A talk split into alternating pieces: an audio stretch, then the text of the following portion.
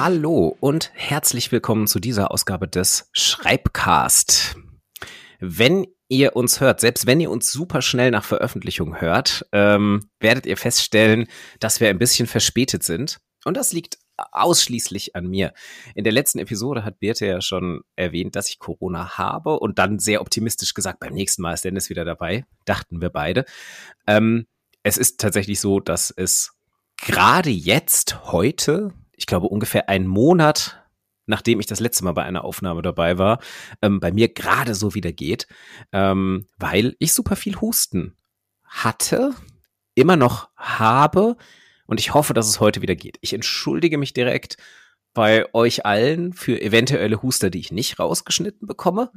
Äh, und auch natürlich bei dir, Birte, falls ich dir jetzt die ganze Zeit das Ohr voll huste, weil du musst es ja in der ungeschnittenen äh, Dramatik komplett ertragen. Äh, hallo Birte. Hi Dennis. Aber es ist trotzdem, es ist so schön, dass es wieder, dass wir uns wieder treffen. Ich habe es echt vermisst auch. Äh, ja, ich auch. Ähm, ich, ich wollte tatsächlich im Oktober auch mindestens eine Gastepisode aufzeichnen. Ähm, und äh, ich musste leider alles verschieben. Und ähm, ich habe jetzt einen Monat lang, so gut wie es geht, meine Stimme geschont. Ähm, was teilweise gar nicht so einfach ist, weil ich seit anderthalb Wochen auch wieder arbeiten bin. Aber ja, äh, Corona ist sehr nervig. Hat mich zum ersten Mal erwischt. Es war zum Glück wirklich mild. Also meine eigentliche Corona-Krankheit war wirklich einfach nur eine dicke Erkältung. Ähm, aber der Husten hat irgendwie vergessen, als Symptom sich auszukurieren und geht jetzt einfach nicht mehr weg. Also ich finde, du klingst auch tatsächlich immer noch so ein bisschen belegt nasal. Ja, ähm, äh, mit Sicherheit. Ich kann es schon gar nicht mehr so richtig einschätzen. Das kriege ich aber tatsächlich äh, zu, zu hören. Also ich habe immer noch ähm, ja diesen diesen trockenen Husten und diese belegte Stimme.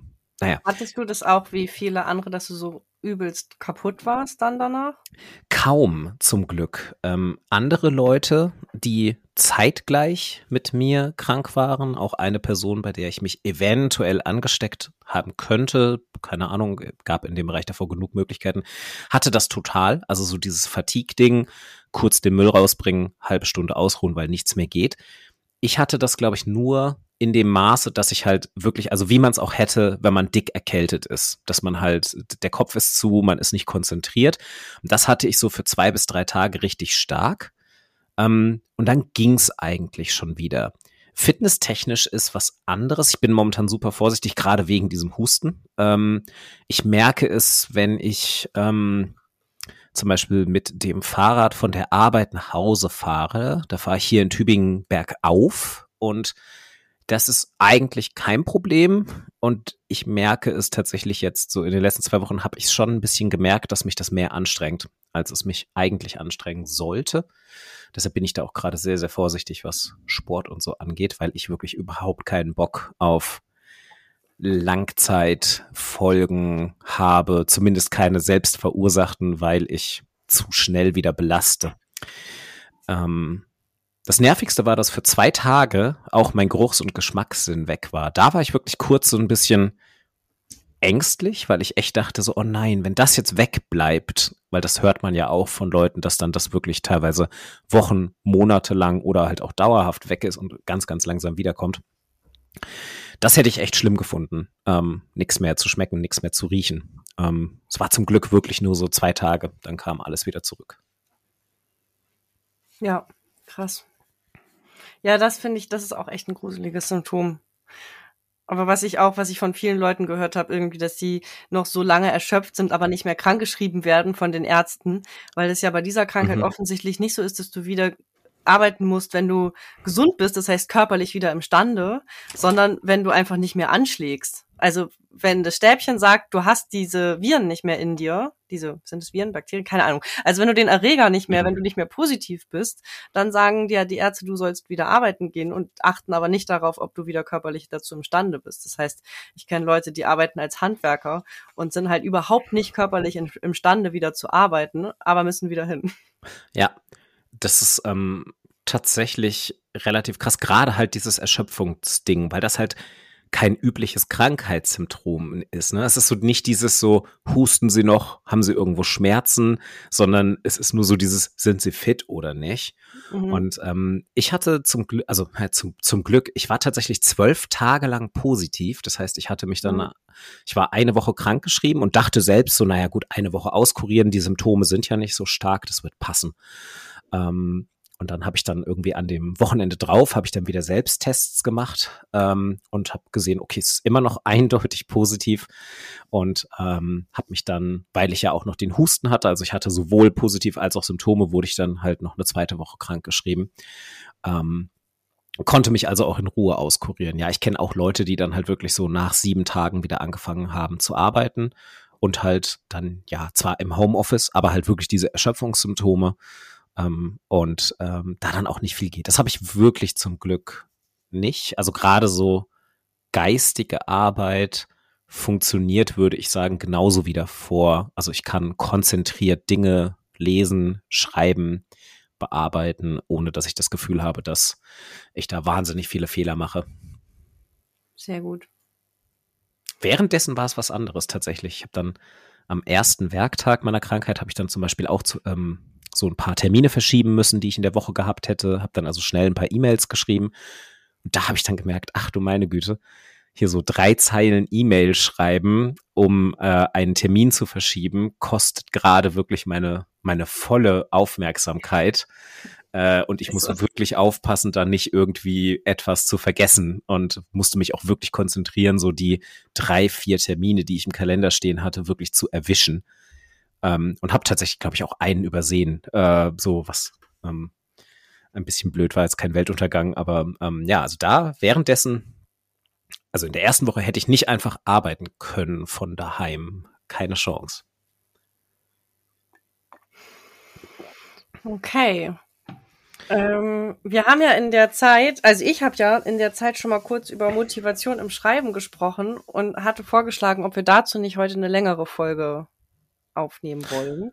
Und ja. ich finde, das passt auch irgendwie dazu, weil dieses lange raus sein und so und dann wieder reinkommen ist ja durchaus für viele Menschen auch ein etwas, wo du Motivation aufbringen musst, um da wieder reinzukommen in so einen Arbeitsrhythmus, in einen Schreibrhythmus.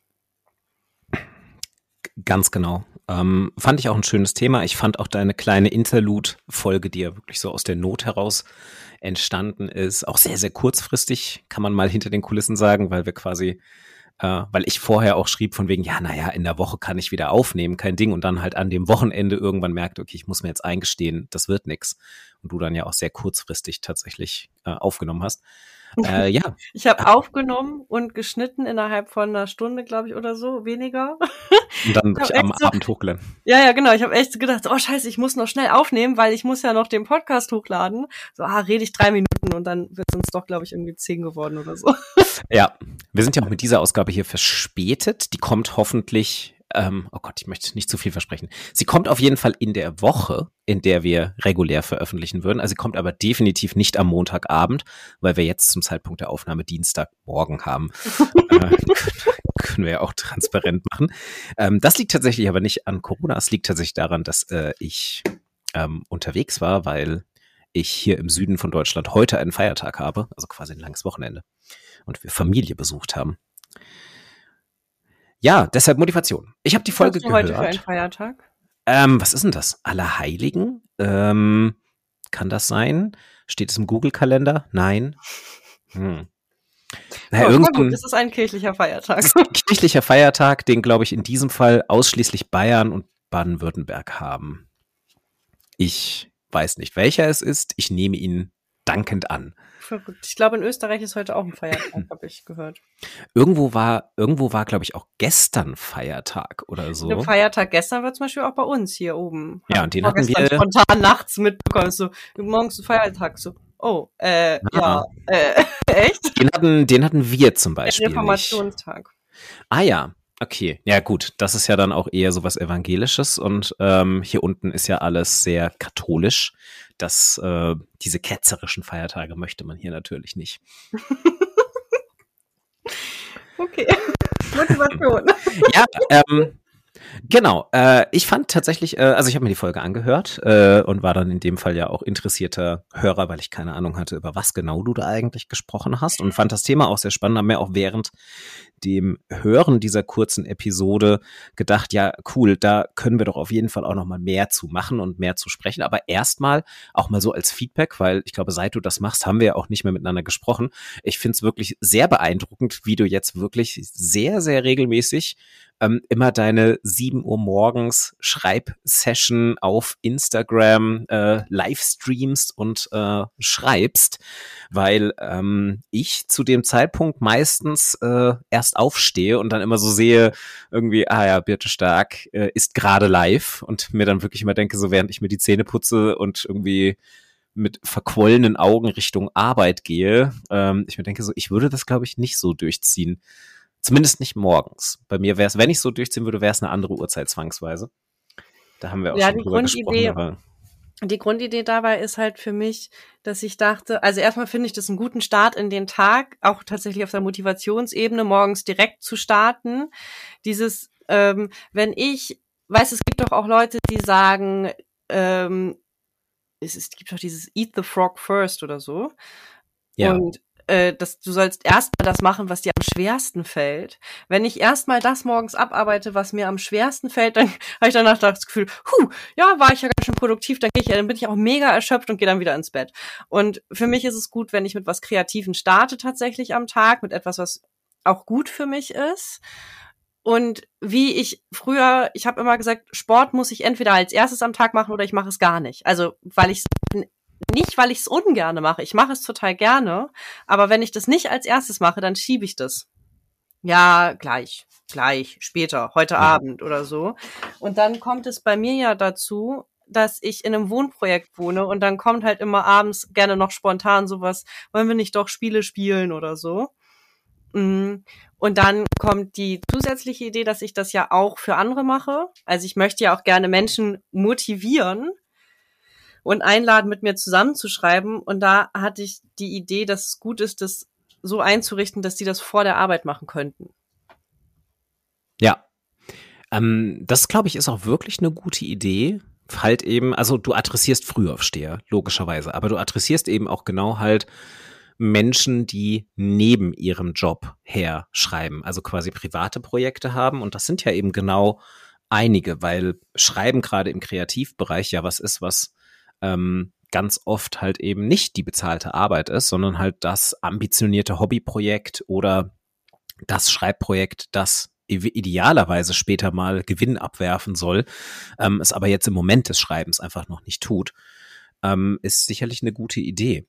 Hast du, hast du regelmäßige ZuschauerInnen? Hast du Leute, die wirklich, äh, die, die, die oft oder immer dabei sind und mitschreiben? Mm -mm. Ich habe aber Leute, das ist total spannend. Ich habe kaum Leute, die immer dabei sind, aber ich habe viel mehr Interaktion auf verschiedene Sachen, die ich seitdem mache bei Instagram. Das heißt, mhm. dass mir Leute schreiben und sagen, hier, guck mal, das wäre das, was ich, woran ich morgen schreiben würde ähm, und mir dann was schicken dazu, was mich total freut. Oder ähm, Menschen auf andere Angebote auch von mir anders reagieren. Das ist etwas, was ich merke, das ist scheinbar bin ich präsenter mit dem, was ich tue. Und also zum Teil habe ich auch das Gefühl, dass es funktioniert, was ich sage, dass die Leute, ich bin ja total interessiert, woran andere Leute schreiben und ich möchte das wirklich gerne hören und ich rede einfach wirklich verdammt gerne mit Menschen über Schreiben. Und das habe ich das Gefühl, dass es ein bisschen besser rüberkommt. Ja. Ähm, das ist auf jeden Fall auch cool, weil man kann diese Videos auch, wie, wie ist das, die, die sind live und dann sind die aber auch 24 Stunden abrufbar. Nee, die sind in meinem Feed, die sind tatsächlich immer abrufbar. Also sind auch Ach, die sind so dauerhaft abrufbar ja, genau. im Feed. Okay, das heißt, theoretisch können Leute ja auch, wenn sie nicht live dabei sind, können sich das angucken zu einer Tages- und Nachtzeit, die ihnen passt und dann asynchron mit ja. dir zusammenschreiben. Genau. Und darauf kann man natürlich auch Feedback geben. Das ist halt irgendwie, finde ich, auch das ganz Coole an diesem Insta-Live. Es ist nicht nur ein Livestream, es ist quasi direkt danach on demand zu haben. Ja. Ähm, und damit holst du ja halt auch wieder Leute rein, die sagen, okay, um die Uhrzeit ist es nix für mich. Genau. Ähm, ja. Ganz am Anfang äh, hatte ich da auch immer meinen Lautsprecher an, sodass man mich tippen hört dabei. Und da habe ich auch von Leuten die Rückmeldung bekommen, ey, voll cool, super beruhigend, deine Tippgeräusche.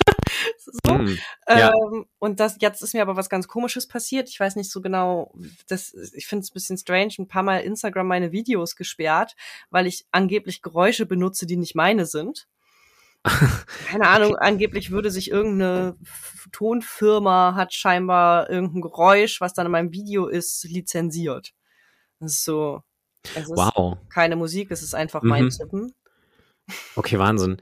Das kommt aber auch immer öfter vor. Ich hatte auch neulich für irgendein äh, Instagram einfach nur eine Story, ich weiß nicht mehr, was es war, ähm, wo aber wirklich nur ich gesprochen habe. Ähm, wurde das Video dann auch quasi geclaimed und ich musste eine Überprüfung beantragen, weil da dann auf einmal, ich weiß auch nicht, was es war, ich glaube wirklich so Universal Music ähm, das geclaimed hat. Und es war wirklich, es war einfach nur ich, der gesprochen hat in diesem Video und es lief auch nichts im Hintergrund. Und dann habe ich halt als Be Be Grund für den Claim, habe ich dann einfach geschrieben, It is literally just my own voice. Und äh, dann wurde es auch kommentarlos wieder freigeschaltet. Ähm, aber das, das äh, hört man ja auch wirklich häufig, dass inzwischen halt diese ähm, Auto, also diese Algorithmen, die das einfach alles abgrasen, ähm, teilweise sehr, sehr schnell anschlagen und dass das irgendwie auch immer mehr zum Problem wird. Aber das ist natürlich auch extra lächerlich, wenn quasi Tastaturgeräusche geclaimed werden können, weil irgendeine Firma einfach halt eine ähm, bezahlpflichtige Aufnahme von Tastaturtippgeräuschen gemacht hat. Ja, sowas vermute ich, dass es dahinter steckt. Mhm. Ich habe jetzt halt, ich mache dann das Mikro aus ähm, für das Live und ja, das ist dann ja auch okay, wenn du sagst vorher einmal, ne, wir starten so, ich mache dann den Timer auf 25 Minuten, dann sage ich, jetzt geht's los und am Ende mache ich das dann halt wieder, sag, mache ich dann wieder mein Mikrofon an und sage jetzt die Zeit vorbei und so zurückkommen, schönen Tag und mhm, ja. Dann erzähle ich noch einmal kurz, wie viel ich geschrieben habe. Tatsächlich. Und manchmal passiert es mir, dass ich über irgendwelche Schreibprozesssachen gestolpert bin irgendwie, dass ich, keine Ahnung, dass meine, dass ich mich super selbst fertig gemacht habe beim Schreiben und wie ich dann damit umgegangen bin, dass ich trotzdem weiter schreiben konnte und so. Sowas mache ich ganz kurz, manchmal noch am Ende. Ja. Ja, klingt nach einer coolen Sache. Ähm, wenn ich momentan tatsächlich etwas hätte, was ich daheim regelmäßig schreibe, würde ich mir die, glaube ich, auch noch mal öfter on demand angucken. Habe ich in dem Sinne nicht. Komme vielleicht gleich noch mal zu, was Motivation angeht. Ich habe tatsächlich auch in meiner Krankschreibungszeit habe ich recht konzentriert und auch motiviert an einer Sache gearbeitet. Allerdings nicht so sehr mit kontinuierlichem Schreiben. Kommen wir wahrscheinlich gleich noch mal zu. Ähm, das, was du machst, die Videos, passt ja schon perfekt zu unserem eigentlichen Thema. Eigentlich sind wir ja schon mittendrin, denn das ist ja ein Motivationsding. Es ist ein Motivationsding für dich selbst. Du schreibst ja nicht einfach nur 25 Minuten als Bespaßung für andere, sondern du schreibst ja 25 Minuten mindestens für dich. Du veröffentlichst ja auch immer, wie viel du geschafft hast in der Zeit, also Word Count. Ähm, und gleichzeitig bietest du anderen damit natürlich etwas an, um deren Motivation zum Laufen zu bringen. Ähm, und ich finde, das ist auch schon mal so ein erstes cooles Ding, über das man sprechen könnte, nämlich ähm, Sichtbarkeit. Also so dieser Gruppeneffekt, wenn man sieht, dass andere Menschen motiviert sind und motiviert an etwas arbeiten, das dazu führen kann, dass die eigene Motivation steigt, aus verschiedensten Gründen. Dass man sagt, okay, wenn andere Leute das hinkriegen, kriege ich das auch hin. Wenn andere Leute mit Spaß an der Sache sind, dann kann auch ich Spaß daran haben. Oder eventuell sogar irgendwie so eine Art produktive Konkurrenz, dass man sagt, naja, wenn andere Leute so und so viele Wörter, Zeilen, Zeichen schaffen, dann schaffe ich in der Zeit ja mindestens mal genauso viele. Ähm, und so Sachen, das geht ja dann ähm, das kann ja auch in den Bereich des kollaborativen Arbeitens gehen, wenn Menschen gemeinsam an einem Projekt arbeiten, ähm, man da irgendwie einfach stärker dran bleibt, als wenn man alleine an etwas sitzt. Und in deinem Fall ist es jetzt natürlich nicht in dem Sinne kollaborativ, sondern es ist eher so ein gemeinsames Arbeiten, aber jede Person an dem eigenen Projekt. Ähm, war das auch so der Gedanke dahinter äh, bei dir, dass du sagst, du, du versuchst gerade so ein bisschen dieses, diesen, diesen Gruppeneffekt anzuzapfen? Oder hast du in erster Linie für dich gedacht, naja, wenn ich es quasi livestreamen muss ähm, und mich selbst dazu zwinge, dann, dann ist es mir eigentlich auch egal, ob da andere Leute zugucken, sondern Hauptsache, äh, ich bin mir selbst diesen Nachweis schuldig, dass ich das mache. Genau, so ähnlich hat's angefangen tatsächlich. Also ich wollte eh wieder mehr an so an diesem einen Projekt schreiben und habe dann gedacht, okay, wenn ich das jetzt veröffentliche, dass ich in der kommenden Woche, das ist, zu Anfang habe ich ja mal veröffentlicht, in dieser einen Woche, da habe ich immer von Montag bis Freitag als Datum gesetzt, weil ich nicht einschätzen konnte, werde ich das wirklich durchziehen, das Projekt. Ähm, und habe dann gesagt, ich schreibe, mache nächste Woche von Montag bis Freitag bin ich um 7 Uhr früh auf Insta Live. Und da werde ich dann schreiben. Und da war meine Hauptidee, das mache, das veröffentliche ich jetzt, um das auch selbst durchzuziehen, sozusagen wie so ein Challenge-Gedanke. Ähm, und das hat voll gut funktioniert und mich auch echt motiviert, am Ball zu bleiben, dass ich gesagt habe, ich habe das ja jetzt angekündigt und deswegen mache ich das auch. Wie diese Motivation von, äh, wenn du ein Ziel hast, das du gerne erreichen möchtest, dann erzähl Menschen in deinem Umfeld davon, damit die immer mal nachfragen. Und so äh, hat das dann für mich funktioniert, dass ich auch echt hier morgens, oh Gott, nee, und ich bin so todessternmüde und es geht eigentlich gar nichts und so. Und dann so, nee, du machst das jetzt. Und dann hat sich auch langsam so eine Routine entwickelt, dass ich aufwache, Morgenseiten schreibe, mir den Hund schnappe, rausgehe, mir einen Kaffee mache, mich an den Schreibtisch setze und live gehe. Und als dann diese Routine sich angefühlt hat, sicher zu sein, habe ich gemerkt, dann kam ein zweiter Motivationsgedanke für mich dazu, nämlich, dass ich auch andere motivieren möchte. Also jetzt, weißt du, am Anfang war es Hauptsache mich selbst sozusagen mit diesem Social Engagement und diesem Teilen. Und jetzt ähm, mache ich das auch, um anderen zu zeigen, ey, du schaffst das auch. Ich bin mir sicher, ich reiche dir meine Hand und so. Und weißt du, als du gerade gesprochen hast, dachte ich, du kannst darin etwas total gut sehen, nämlich das, was ich in dieser letzten Woche angesprochen habe, mit dieser intrinsischen und extrinsischen Motivation. Hätte ich das gemacht, um meine Reichweite auf Instagram zu steigern, dann wäre das ein ganz klarer extrinsischer Motivationsfaktor. Es ist nämlich übrigens ein Nebeneffekt davon. Mhm. ähm, ja. Das wäre aber extrinsische Motivation. Das war aber nie mein Gedanke davon. Mein Gedanke war, ich will schreiben und ich will Interaktion, ich will über Schreiben sprechen und dann noch, ich möchte andere motivieren, auch zu schreiben und an ihren Projekten dran zu bleiben. Und ich möchte für mich und mein Schreiben da sein und für andere und ihr Schreiben da sein. Und das möchte ich teilen. Und das ist ein sehr starker intrinsischer Motivationsfaktor und so hilft es mir halt dran zu bleiben. Mhm.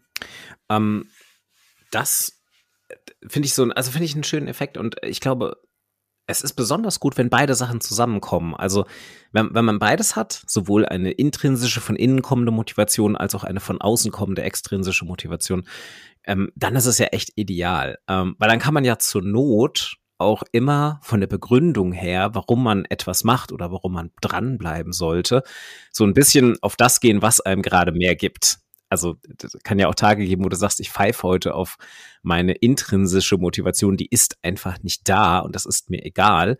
Man dann ja aber quasi auf den extrinsischen Punkt gucken kann und sagen kann, ja, aber dadurch steigt meine Reichweite auf Instagram ein bisschen, ja, ich gebe da anderen Leuten was für und dann zerrt man daraus halt seine Kraft, es durchzuziehen. Motivation ist ja auch voll so ein, ja, wie, wie so ein, wie ein Meer, ne? Also Motivation ist, finde ich, hat, ist, es gibt eigentlich wie so eine Gezeiten in der Motivation. Also ja. es ist zumindest bei mir. Also ich habe noch nie von jemandem gehört, bei denen die Motivation gleich da sind. Und das ist ja gerade bei so mhm. großen, langen Projekten. Deswegen gibt's ja immer wieder auch den Tipp, schreib dir dein, dein Warum am Anfang auf. Ja. Gerade auch bei so Forschungsarbeiten, ne? Schreib am Anfang auf, warum du was zu diesem Forschungsthema zum Beispiel herausfinden möchtest, weil wenn du dann voll tief drin bist, dann ist ja dir auch alles klar. Da muss man und auf einmal ist so, oh Gott, warum schreibe ich diese Arbeit? Weil das ist doch voll logisch, weiß doch sowieso schon jeder alles dazu. Und das genau. ist total sinnhaft, dann das am Anfang aufzuschreiben. Ja.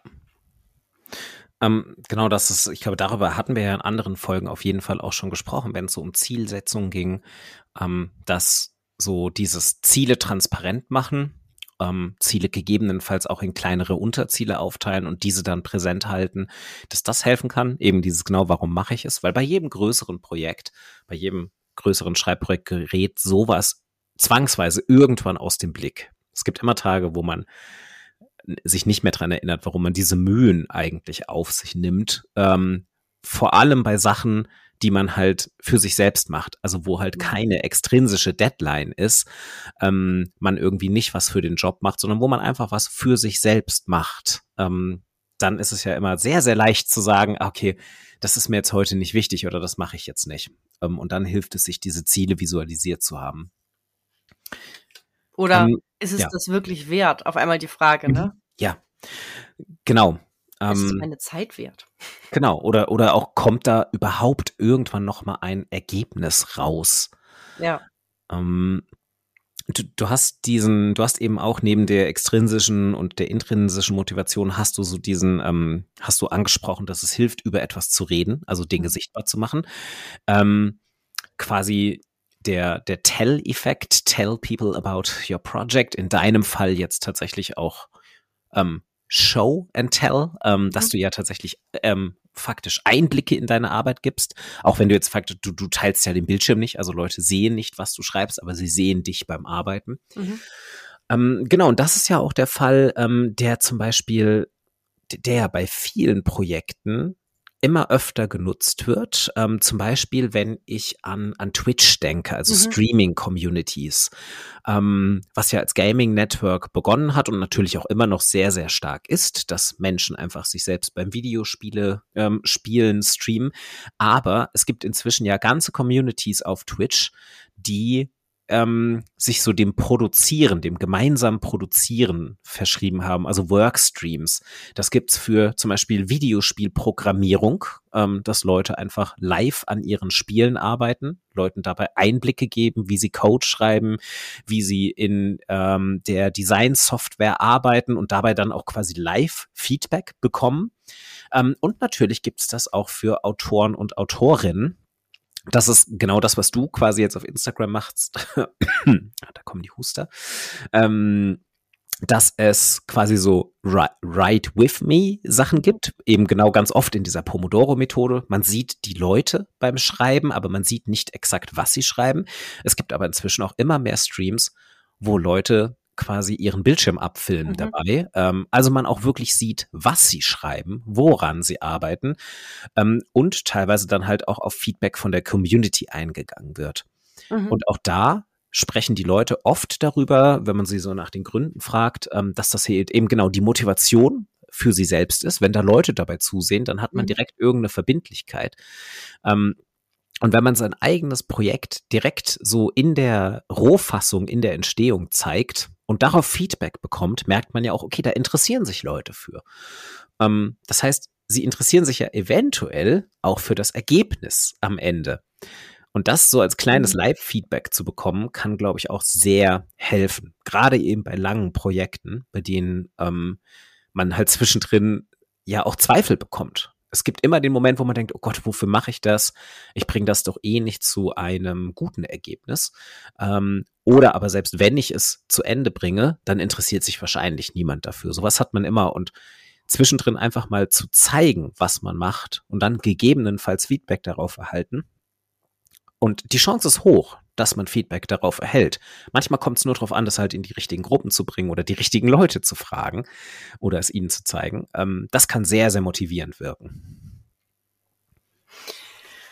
Ja, ähm, genau, bei Patreon ist es ja auch ein ähnlicher Effekt letztlich, ne, dass du so ein ähm, du, du teilst schon Teile von deinem Projekt oder du erzählst darüber und es wird dann auch teils ja schon finanziert darüber die äh, Judith Holofernes, weißt du von äh, dieser Band, die es mal gab, Wir sind Helden, die Sängerin? Genau, die inzwischen ja solo unterwegs ist. Genau, und ja. äh, die hat auch einen Podcast, der heißt Salon Holofernes. Und die hat jetzt ein Buch geschrieben über das Ende ihrer Heldenzeit. Also keine Ahnung, ob es nur darüber geht. anderer Leute Träume, glaube ich, heißt das. Mhm. Mm, und das, davon hat sie immer Ausschnitte aus dem Text, was sie geschrieben hat, schon bei Patreon ihren UnterstützerInnen zum Lesen gegeben. Hm, ja. Schon vorab. Das fand ich auch ein interessantes Projekt. Ähm, kann total motivieren, ist natürlich auch alles Werbung. Ne? Letztlich ist es auch Werbung. Du erzählst anderen, du arbeitest daran, die sehen das, äh, du kriegst ein Feedback. Ähm, und das ist, glaube ich, schon oft wertschätzend. Und mich erinnert es halt auch ein bisschen an diese Zeit, ich glaube, da habe ich das letzte Mal auch drüber gesprochen, dieses, als ich meine, das, was ich, wo ich super in Erinnerung habe, meine Bachelorarbeit.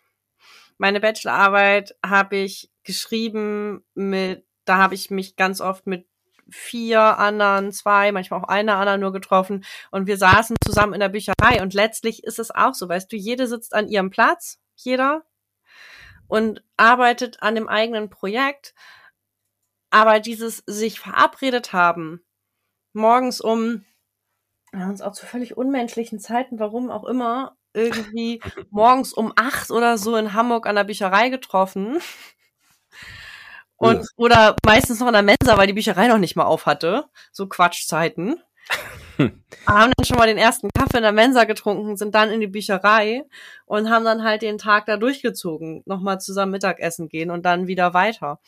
Mhm. Und das ist dieses verabredet sein, ne, mit anderen. Also damit kommen wir, kommen wir auch ein bisschen raus aus diesem, die Einsamkeit des Schreibens. Ja.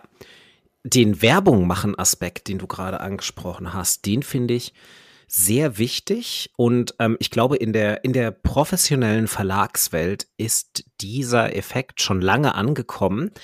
In der akademischen Welt zum Beispiel noch gar nicht. Also so Wissenschaftskommunikation könnte auch, glaube ich, immens davon profitieren. Und es gibt viele Beispiele, glaube ich, von auch Wissenschaftlern und Wissenschaftlerinnen, die schon sehr, sehr gute Wissenschaftskommunikation betreiben und dadurch eine neue ähm, Zielgruppe für ihre wissenschaftlichen Texte erschließen. Ähm, aber im Verlagswesen zum Beispiel, das habe ich jetzt gerade wieder so ein bisschen im Rahmen der Buchmesse mitbekommen, die ja jetzt äh, vor ganz, ganz kurzem erst war, ähm, dass in dieser Zeit wieder einige ähm, neue Bücher erschienen sind, die, mh, hm, ich sag mal, wo, wo quasi äh, so Influencer als Autoren und Autorinnen ähm, mhm. äh, dabei waren. Ähm, also quasi Leute, die man jetzt in erster Linie nicht kennt, weil sie halt Bücher schreiben, sondern weil sie was anderes machen, weil sie mhm. Podcasts haben, weil sie Streams haben, weil sie YouTube-Shows haben, was auch immer. Ähm, und ich finde das sehr, sehr spannend, weil offensichtlich ähm, diese Personen inzwischen halt ähm, Buchverträge bekommen, unabhängig davon, ob die, also nein, also ich habe noch keins davon gelesen. Also ich meine, soll jetzt, das soll jetzt nicht in diese Kritikrichtung gehen, von die können hundertprozentig alle nicht schreiben. Ich ähm, weiß es nicht. Ich hoffe, dass die gut schreiben können und ich wette, da sind auch einige dabei, die äh, richtig gut äh, schreiben. Ähm, aber dass es halt ein Asset ist für Verlage, diesen Menschen einen Buchverlag, äh, einen Buchvertrag zu geben, weil diese Leute ja quasi ihre Käuferschaft zu großen Teilen schon mitbringen. Mm, ja, ja. Das ähm, ist ja auch inzwischen, das äh, heißt es ja immer mehr, ne? Wenn du einen Verlagsvertrag haben willst, dann brauchst du halt äh, da musst du halt deine Fans schon mitbringen. Genau. Und diese Menschen sind in der Regel, weil sie halt in irgendeiner Kapazität im weitesten Sinne als Influencer arbeiten oder als, ich glaube, Influencer ist der falsche Begriff. Influencer geht eher in diese Richtung von Dinge werden beworben, als als Content Creator mhm. arbeiten. Aber halt als Content Creator ähm, halt ganz, ganz oft ja äh, selbst erstmal die ersten Schritte geschafft haben, um überhaupt bemerkt zu werden und sich eine Community aufgebaut mhm. haben. Das heißt, diese Menschen sind halt in der Regel sehr, sehr gut in Marketing und haben auch überhaupt mhm. keine Probleme damit in der Regel, ihre Arbeitsabläufe transparent zu machen, weil das ist Teil ihres Jobs, das ist Teil der Community-Bindung, dass man halt nicht fertige, also nicht nur fertige Ergebnisse zeigt, sondern auch sagt, ähm, ja, ich, äh, ich nehme euch auch mit auf den Weg hin zu diesem fertigen Produkt. Ich gebe euch Einblicke in meine Arbeit, ich gebe euch regelmäßige Status-Updates.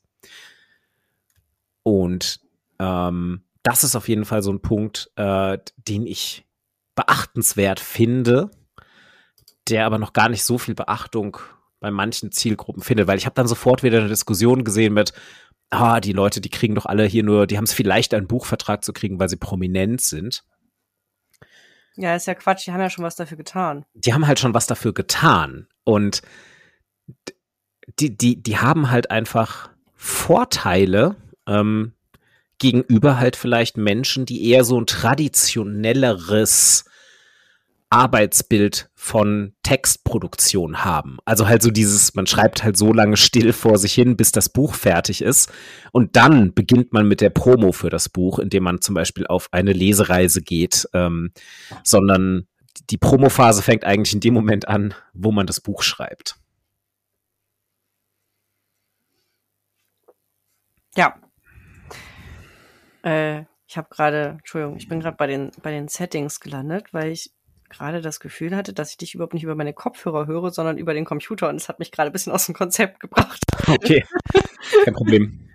Du hast leider auch immer noch ein bisschen dieses Knacken in deinem Mikrofon. Äh, je nachdem, ob wir diese Stelle jetzt drin lassen im Podcast oder nicht. Birte hat äh, neues Audio-Equipment, was ihr hoffentlich bemerkt, weil es äh, besser klingt. Aber da ist, ich, ich höre manchmal so ein Knacken. Ich versuche auch schon die ganze Zeit mitzuhören, woran es liegt, habe aber noch kein Muster erkannt, wann es kommt oder nicht. Wir haben ja im Vorfeld schon ausgeschaltet. Also es ist nicht irgendwie Verkabelung. Äh, es ist auch nicht der Popschutz. Also es kommt nicht immer, wenn du Ps oder so sprichst, aber du hast manchmal so ein Knacken. Ich hoffe, ähm, idealerweise hört ihr hör, liebe Hörerinnen und Hörer, gar nichts davon, weil wir es rausgeschnitten oder editiert bekommen. Falls ihr ab und an mal so ein Knacken hört, ähm, tut uns leid. Die Audioqualität geht ab jetzt hoffentlich einfach nur noch nach oben. genau, wegen neuen Audio-Equipment. Aber wir sind genau, noch, das ist noch ganz frisch. Sag mal was. Ja, hallo, hallo. So, jetzt, wie klingt's jetzt? Sag mal jetzt was. Ja, ich sage was. Oh, du hörst mich gar nicht mehr. Du hörst mich gar nicht mehr, nicht wahr? Doch, ich höre dich noch. Ach so, aber offensichtlich. Eher über den. Ja, ja, ich höre dich Laptop? aber über Computer. Naja, egal. Wir versuchen das jetzt trotzdem weiter so zu machen. Ich höre mich auf jeden Fall nicht doppelt über deine Spur. Das, das ist, sehr gut. Das ist schon mal ja. gut. Hm. Ja. Ähm, ein anderer Punkt, der mich momentan bei Motivation erhalten und dranbleiben ein bisschen beschäftigt, ist, ähm, so die Sache, dass man sich eben kleine Arbeitsschritte setzen sollte und dann aber auch versuchen sollte, diese Arbeitsschritte umzusetzen. Ähm, und das hängt jetzt tatsächlich auch ein bisschen mit meinen ganz kürzlichen Erfahrungen zusammen, die ich jetzt in dieser Krankschreibungszeit gemacht habe. Ich habe ja gemeint, ich war zwar also wirklich krankgeschrieben, aber ich war dann irgendwann auf einem Level, dass ich mir dachte, okay, ich kann jetzt so, ich kann jetzt ein bisschen was für mich selbst am PC machen. Ähm, und dann hatte ich so ein bisschen das Problem, dass ich mir dachte, oh, ich habe so viele, ich habe so viele verschiedene Sachen, die ich machen könnte. Und dann habe ich am Anfang nicht priorisiert, sondern habe einfach mal so mit einer Sache angefangen, die bauchgefühlmäßig sich in dem Moment richtig angefühlt hat. Und dann gedacht, naja, ich muss ja eh erst mal gucken, wie, wie viel Energie ich habe und wie viel Konzentration ich habe. Und das dann so ein bisschen gemacht gleichzeitig aber die anderen Dinge, die ich hätte tun können, noch nicht ausgeschlossen gehabt. Ähm, in meinem konkreten Fall war es jetzt mal wieder ein äh, Pen and Paper Roleplay Projekt, dass ich quasi gerade ähm, Regeln für ein neues System lese, zu dem ich eine Runde schreiben möchte, also eine Geschichte schreiben möchte und eine Runde anbieten möchte. Und dann habe ich ähm, quasi gleichzeitig so kleine Regelübersichten erstellt für meine zukünftigen Mitspieler und Mitspielerinnen, habe eine so eine ähm, Role-Playing-Software mit Inhalten bestückt, ähm, die quasi das Spielen ein bisschen erleichtert und habe auch schon drittens angefangen, ähm, Geschichten, so, also so Skizzen für mögliche Geschichten aufzuschreiben. Ach so, und viertens noch, ich habe Material gesammelt, um ein kurzes Video zu produzieren, was ich dann meinen zukünftigen Mitspielerinnen schicken wollte. So als kleine, so sieht's aus, so machen wir das äh, in so fünf Minuten. Also vier Sachen auf einmal. Und ich bin am Anfang überhaupt nicht vorangekommen, weil ich alles so ein bisschen und nicht so richtig gemacht habe ähm, weil ich immer gesprungen bin mit, ah ja, okay, das könnte ich jetzt da machen, hier meine Übersicht eintragen und so weiter. Und springen innerhalb des Schreibprojektes ist ja eine komplett legitime Technik. Springen zwischen verschiedenen Arbeitsaufgaben, also quasi verschiedenen Projekten, kann aber durchaus motivationshemmend wirken, habe ich jetzt die Erfahrung für mich persönlich gemacht, weil ich nicht vorangekommen bin. Also alles hat sich nach offen und Baustelle angefühlt und nichts hat sich angefühlt, als würde ich produktiv vorankommen. Das äh, musst du, war. magst du es nochmal erklären? Also wo ist für dich der Unterschied zwischen äh, dem einen Springen und dem anderen Springen? Ah ja, genau. Also zum Beispiel, wenn ich jetzt innerhalb eines dieser Projekte, sagen wir mal die Skizze für die Erzählung, die ich gemacht habe, darin zu springen hätte bedeutet, ich bin die ganze Zeit bei dem einen Projekt, nämlich ähm, der, der Rohfassung. Und dann springe ich da aber, so im Sinne von, ich habe eine Idee für die Einleitung, für die erste Session, ich habe dann eine Idee für einen ähm, Antagonisten, der aber später auftritt. Da zu springen hätte ich nicht als Problem für mich persönlich gesehen, weil ich ja in diesem einen Projekt vorangekommen wäre, kontinuierlich. Mhm. Zwischen den verschiedenen Projekten springen hat aber irgendwie dafür zugeführt, dass ich alles gleichzeitig im Kopf hatte, mich auf nichts davon so richtig konzentrieren konnte und sehr, sehr langsam vorangekommen bin, weil ich, wann immer ich an einem der Projekte gearbeitet habe, gedanklich bei allen drei anderen Projekten auch noch war. Zumindest bis total, zu so einem gewissen Punkt. Das ist total spannend, weil das ist gerade so ein Thema für mich in meiner Selbstständigkeit tatsächlich. Ne? Da habe ich ja auch eine Million Sachen, die ich gerade anreiße. Ähm, und dann manchmal das Gefühl, so ich äh, mache entweder bei den einen nicht genug und alles kommt, also vor allem dadurch, dass ich irgendwie auf voller Bandbreite unterwegs bin gerade, komme ich nicht schnell genug voran. Also ein bisschen. Pass auf, ich habe einen richtig absurden Vergleich. Kennst du das Spiel okay. Tempo kleine Schnecke? So ein äh, Brettspiel nein. für Kleinkinder. Das sind so kleine Holzschnecken und du musst die würfeln, dann darf die Schnecke immer einen weiter. Und angenommen, ich würde mich auf eine Schnecke konzentrieren und die rennt, so dann bin ich mit einer Schnecke weit vorne. Aber wenn ich dann bemüht bin, alle gleichzeitig voranzubringen, dann geht das Ganze halt langsamer voran. Mhm. Okay, ja, äh, klassisches Schneckenrennen. Okay, ja. und ich habe mich, ich habe genau, ich habe genau das gemacht ich habe genau, ich habe mich dann dazu entschieden zu sagen, ich bringe jetzt erstmal eine Schnecke ins Ziel mhm. und dann kommt die nächste Schnecke und so weiter und so fort, bis keine mehr da ist. Okay, das hat dann, kann ich mir vorstellen, dass das dir auch vielleicht deswegen geholfen hat, ähm, weil das schon mal einmal so ein Erfolgserlebnis war, war das so? Genau, ich habe dann nämlich, ähm, ich, ich habe dann Sachen fertig bekommen, und habe dann immer zwischendrin, immer wenn ich so einen Schritt abgeschlossen hatte, wenn ich zum Beispiel all diese Spielhilfen, die ich basteln und zusammentragen wollte, wenn ich die fertig hatte, dann wusste ich, okay, Haken dran, genau. Ähm, das habe ich jetzt schon mal geschafft in meiner Krankschreibungsphase. So, also diese, diesen Punkt habe ich abgearbeitet. Den schleppe ich jetzt nicht noch mit, wenn ich dann irgendwann wieder arbeiten gehe und weniger Zeit habe für den Kram. Und dann war der nächste Punkt. Dann habe ich halt mir auch eine Liste gemacht und habe diese Punkte priorisiert, habe mir quasi für jedes der Projekte Unterpunkte gemacht, was dafür ich ähm, alles machen muss, also eine klassische To-Do-Liste. Und habe dann auf Basis dieser To-Do-Listenpunkte überlegt, was ich sinnvollerweise zuerst und was ich sinnvollerweise dann zu einem späteren Zeitpunkt mache. Dadurch ist das Video, was ich produziert habe, ganz ans Ende gerutscht, weil ich mhm. mir dachte, naja, für das Video macht es ja Sinn, wenn ich die Übersichten bereits fertig habe und wenn ich auch schon die eingerichtete Software, auf der wir dann spielen, ähm, zeigen kann in dem Video. Ähm, und dadurch konnte ich das Video erstmal gedanklich rausnehmen, weil ich dann einfach für mich wusste, es macht jetzt noch gar keinen Sinn daran zu arbeiten, also muss ich auch noch nicht darüber nachdenken und allerhöchstens halt bei den anderen Sachen immer mal wieder notieren, ja, das soll ins Video und hier müsste ich einen Screenshot machen oder eine kleine Bildschirm, äh, einmal den Bildschirm ähm, Screen cappen. Ähm, und das hat sehr geholfen. Und dadurch bin ich tatsächlich in diesen zwei Wochen Krankschreibung mit allen Punkten fertig geworden. Also ich habe alles abgearbeitet, was ich zu diesem Projekt auf der äh, Pfanne hatte. Ähm, und konnte dann das Video letzte Woche verschicken und ähm, habe jetzt alles vorbereitet. Und ich glaube, ich hätte das nicht fertig bekommen, wenn ich die ganze Zeit so an allem parallel gearbeitet mhm. hätte. Also mit der Strategie, alle Schnecken sollen möglichst gleichzeitig ins mhm. Ziel kommen. das wäre bei dem Ding das Falsche gewesen. Dann hätte ich, glaube ich, auch die Motivation verloren.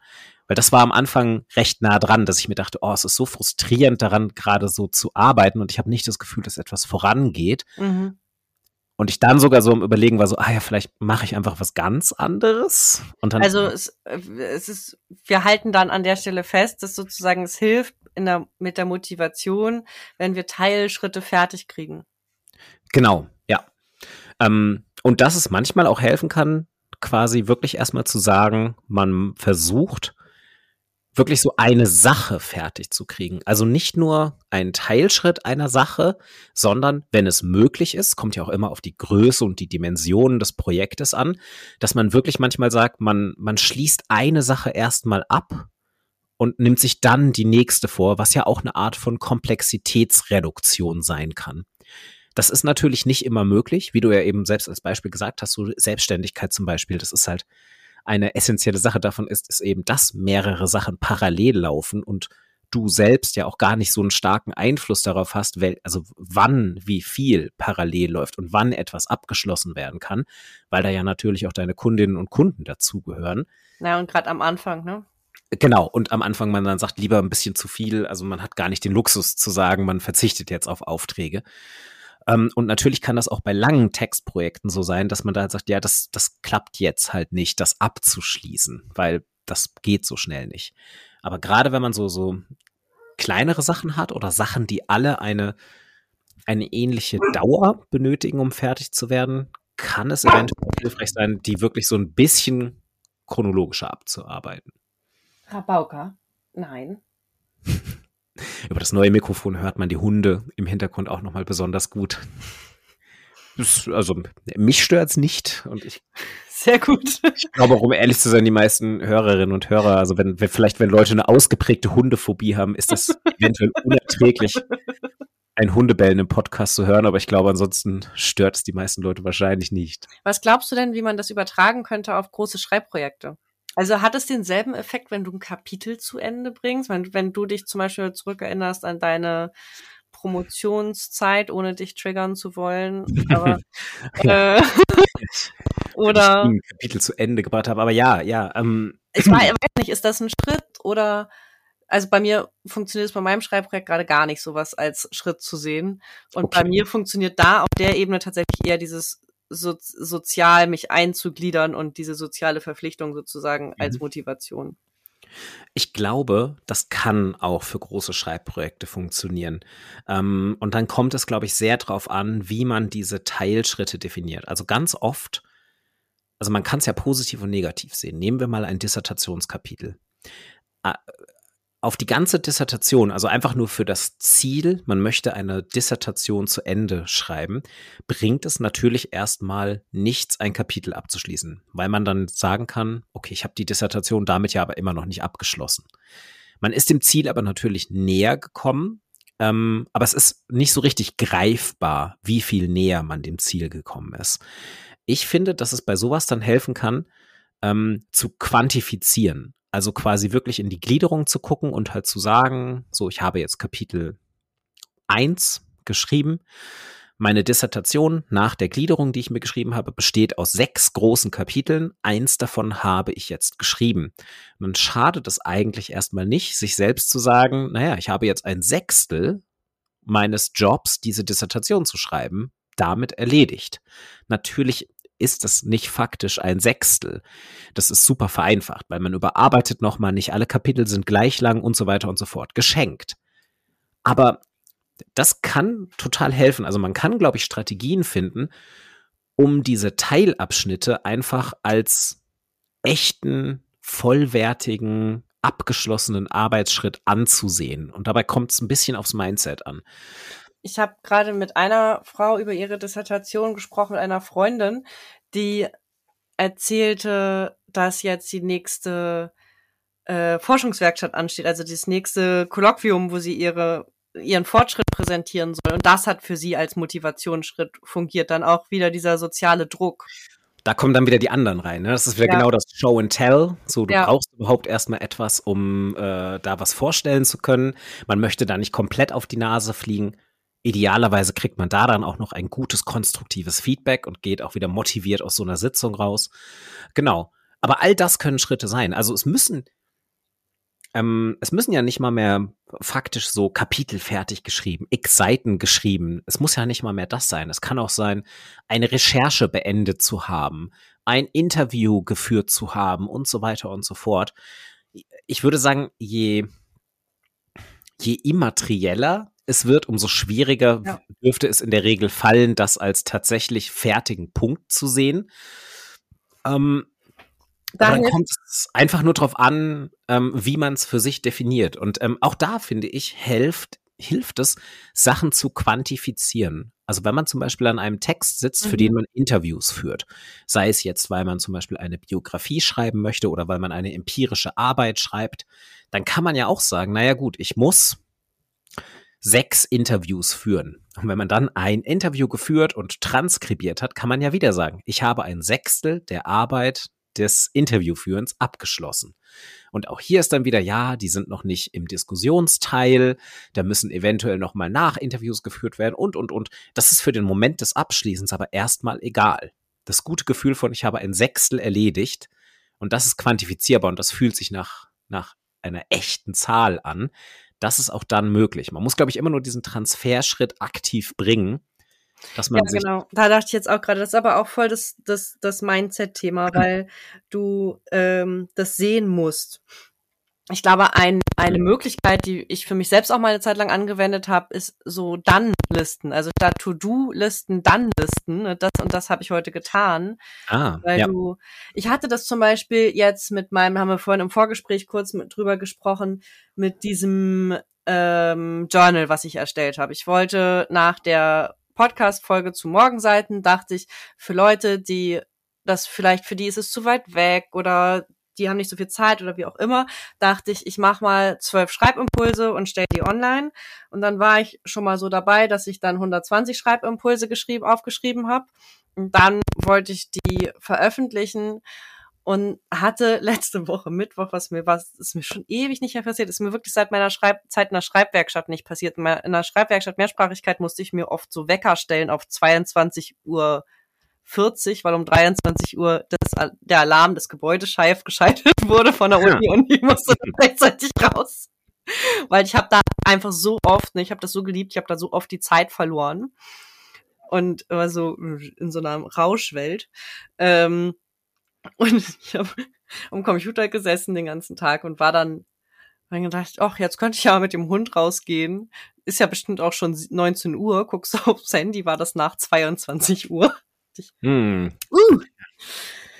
Ähm, das, genau, da war, jetzt weiß ich nicht mehr, worauf ich hinaus wollte, aber das war dieses Zeitverlieren Ach genau, aber trotzdem hatte ich nämlich, ich habe den, ich habe so lange, so viele Stunden dran gearbeitet, habe auch Zeit verloren zwischendurch und bin dann, weil ich auch so lange, weil ich war dann total drüber, ich habe insgesamt an diesem Tag an verschiedenen Projekten gearbeitet, habe um sieben Uhr morgens angefangen, habe insgesamt zweieinhalb Stunden gegessen, also ich habe einmal ähm, mit meinem Freund einen Hotdog gegessen an dem Tag und bin einmal zum Kuchenladen von meinem Schreibtisch, äh, zu Kuchen essen genau, eingeladen worden, Kuchenladen, Kuchenessen eingeladen worden von meiner Mitbewohnerin, war also zweieinhalb Stunden weg vom Schreibtisch, habe von sieben bis 22, nach 22 Uhr am Schreibtisch gesessen äh, und hatte das Gefühl, ich habe nichts geschafft.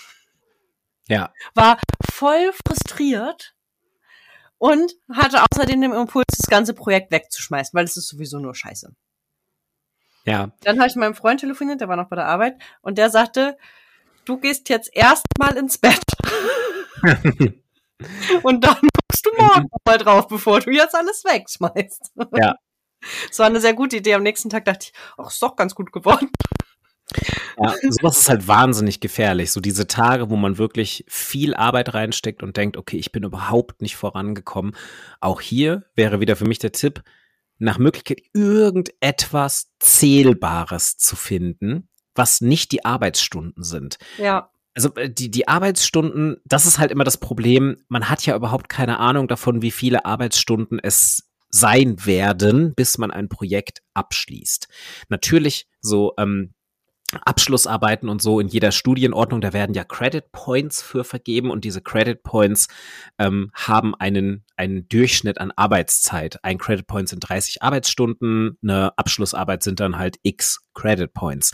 Das hilft aber nicht, das ist nicht fassbar, das ist nicht, man ja, hat ja nicht so eine Liste, wo man die Stunden abhakt und dann sagt man so, ja, okay, und jetzt lasse ich den Stift fallen, weil ich habe die vorgesehene Menge Arbeitsstunden erreicht. Und das ist ja nicht nur nicht fassbar, es tut ja so, als ob wir Menschen alle gleich arbeiten würden. Genau. Manche brauchen deutlich weniger Zeit, manche brauchen mehr Zeit. Also, und man weiß es im Vorfeld nicht, außer man kann sich richtig, richtig gut selbst einschätzen und hat Dann bist du wahrscheinlich aber schon einen Schritt weiter als die Abschlussarbeit des Studiums. Äh, äh, genau. Und dann oder es ist schon dein drittes Studium. Äh, genau. Oder es ist halt, wenn man, wenn man veröffentlicht, dann ist man wahrscheinlich schon äh, ein eine vielfach publizierte Autorin mit sehr, sehr viel Schreiberfahrung und Verständnis davon, wie lange es dauert, bis halt irgendwie eine Publikation fertig ist.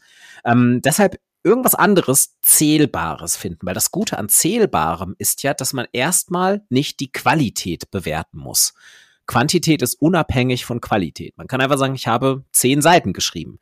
Diese Seiten können absoluter Mist sein, aber sie sind erstmal da. Und das ist, ist ja schon mal ein Erfolg, dass man sagen kann, ja gut, zehn Seiten ist viel irgendwie. Oder vielleicht ist es auch nicht so viel, aber sie sind da und sie sind zählbar. Oder ich habe so und so viele Seiten gelesen.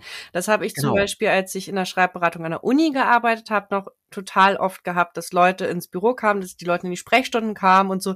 Ich habe nichts geschafft, ich habe nur gelesen. So, krass, warte, wie viele Stunden hast du denn nur gelesen? Ja, zehn. Ja, war, ja. du hast zehn Stunden gelesen? Bist du müde? Ja, total. Ich weiß auch nicht warum. Ja, das weiß ich jetzt auch nicht. Ja. Aber weißt du, dass dieses Gefühl von Lesen ist nicht gleichwertig wie Schreiben. Und deswegen übrigens zögere ich manchmal mit diesem 7 Uhr Projekt, weil ich Angst habe, dass ich den Leuten suggeriere, dass Schreiben nur Tippen ist. Also, ja, aber ich meine, du könntest dich ja auch, also wenn, wenn du jetzt einen Anlass hättest, etwas zu lesen, den du vielleicht gerade einfach nicht hast, kannst du dich ja genauso gut 25 Minuten dabei filmen, wie du ein Buch liest. Ja, genau.